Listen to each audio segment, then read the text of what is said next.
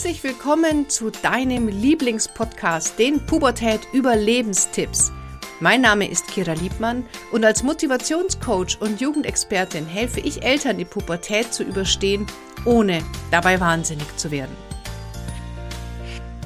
In der heutigen Podcast-Folge habe ich tatsächlich einen Mikroimpuls für dich, weil es muss in meinen Augen nicht immer der ganz große Wurf sein, immer die 20 oder 30, 40-minütige Folge, denn es geht ja hierum, äh, ums Umdenken. Und mir ist es wichtig, dir Tipps mitzugeben, Impulse mitzugeben. Und heute habe ich so einen kleinen Mikroimpuls in der kurzen Folge für dich.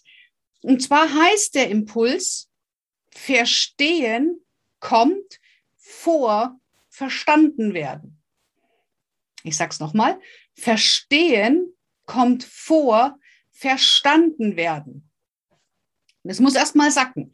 Ich habe mir den auch öfters anhören müssen, bis ich die Tragweite wirklich tatsächlich verstanden habe. Es gibt Situationen zum Beispiel mit unseren Kindern. Und da nehmen wir Eltern uns nicht die Zeit, unsere Kinder wirklich zu verstehen, sondern wir wollen sofort, dass unser Kind unsere Meinung umsetzt, dass es so macht, wie wir es für richtig halten.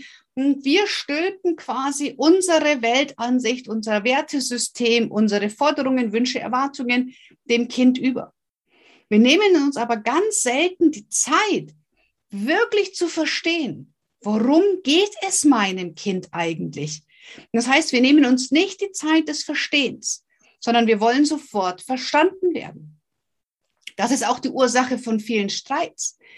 Und wenn ich zum Beispiel ein Coaching mache, dann gehe ich niemals davon aus, dass das Wertesystem und ähm, im NLP sagt man die Landkarte des anderen meine Landkarte ist. Und das heißt, ich kann unter, das war echt heftig, etwas ganz, ganz anderes verstehen als der andere.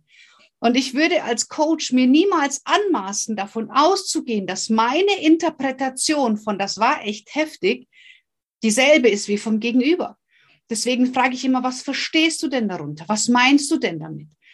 Oder ein schönes Beispiel. Ich fahre mit meiner Tochter, die ist jetzt neun, mit der kleineren im Auto. Und dann sagt sie, oh, die XY aus meiner Klasse, das ist so eine Tussi. So, normalerweise würde ich, ich für mich habe das Bild Tussi. Sieht so und so aus, verhält sich so und so, hat die und die Ausstrahlung, macht dieses und jenes, ist mein Verständnis von Tussi.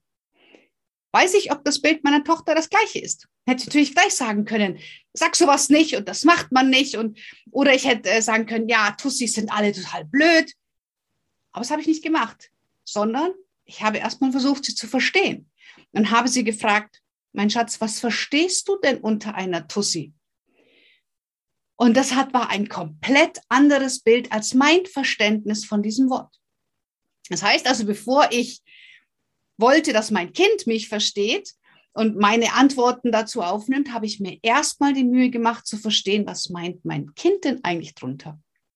Oder anderes Beispiel. Familie ist im Coaching, Mutter und Sohn sind bei mir und die Mutter ist furchtbar aufgelöst darüber, dass der Sohn immer sagt, er würde gerne in einem Ghetto leben. Und sagt sie, das, das, wieso will mein Kind in einem Ghetto leben? Ja, das ist doch furchtbar. Und sie hat den einen Fehler gemacht. Sie hat ihren Sohn nie gefragt, was er unter einem Ghetto versteht. Und ich habe ihn dann gefragt, sag ich, na, was verstehst du denn unter einem Ghetto? Ja, ein Ghetto ist halt so, da wohnen alle zusammen, so in einer Wohnung mit mehreren Gleichaltrigen und dann macht man halt Party zusammen und versteht sich voll gut und chillt zusammen. Der meinte eine WG, hat das aber als, ja, einfach falsch betitelt und hätte die Mutter gemeint, ge gemerkt oder gewusst, dass das Kind WG meint, hätten sie ganz anders darüber reden können. Aber sie hat sich nicht die Zeit genommen zu verstehen, sondern das Einzige, was sie wollte, ist von ihrem Kind verstanden werden, warum im Ghetto-Leben keine Option ist.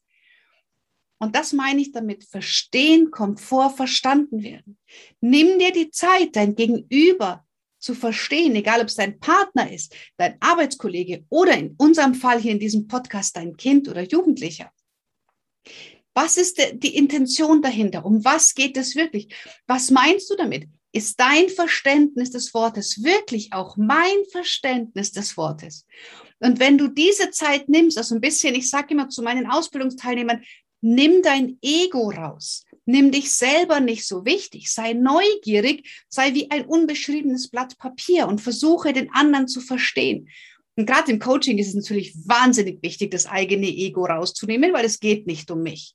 Und das dürfen wir auch als Eltern tatsächlich üben. Das eigene Ego mal ein Stück nach hinten stellen. Und Ego ist überhaupt nicht böse gemeint. Ne? Also das Wort egoistisch.